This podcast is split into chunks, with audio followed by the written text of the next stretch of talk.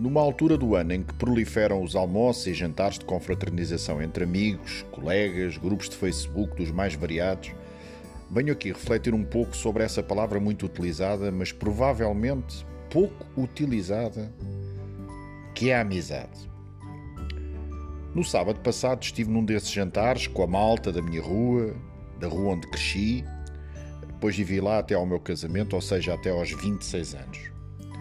Reviver momentos bem passados, brincadeiras de crianças, algumas travessuras dessa altura, alguns amores não correspondidos de crianças e adolescentes desses tempos, tudo isto faz bem a qualquer ser humano e, mesmo estando muitos e muitos anos sem ver aquelas pessoas, quando começamos a falar desses tempos, tudo vem à memória e a cumplicidade faz-nos sentir unidos como sempre e querer que a noite não acabe mais, pois fica sempre muito por falar e recordar. A minha reflexão, no entanto, vai mais longe, pois hoje em dia utiliza-se a palavra amigo, entre aspas, de uma forma demasiado facilitada. É frequente ouvirmos dizer que alguém tem 500, mil ou até mais de 5 mil amigos, entre aspas, numa rede social. Como se fosse possível dedicarmos tempo a tanta gente ao mesmo tempo.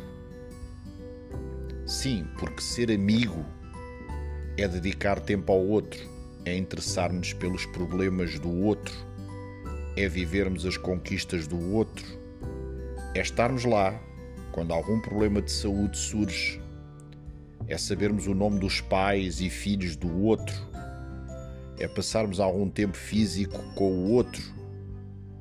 E desculpem que vos diga, mas com 500 amigos isso não é possível.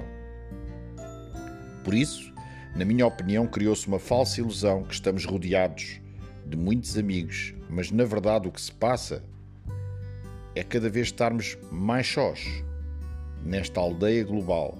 E quando algo acontece nas nossas vidas, apenas um núcleo muito, muito restrito de pessoas se interessam verdadeiramente por nós e procuram ajudar ou reconfortar num momento mais difícil. Eu não me estou a queixar, pois sempre que tenho passado por situações mais complicadas, tenho à minha volta exatamente aqueles que eu supunha que iriam estar preocupados e que genuinamente oferecem algum do seu tempo para me reconfortar. Mas sei de muitas pessoas que apenas nessas alturas percebem que afinal essas centenas de amigos, entre aspas, virtuais, não passam disso mesmo, virtuais. Deixo aqui esta reflexão pois num mundo que cada vez mais se faz a correr, parem um pouco e selecionem o vosso núcleo duro e convidem-nos para uma refeição que pode até ser apenas uma bebida. E aí sim poderem realmente estar com amigos. O desafio é serem apenas num número muito reduzido e, de preferência, caberem todos nos dedos de uma mão.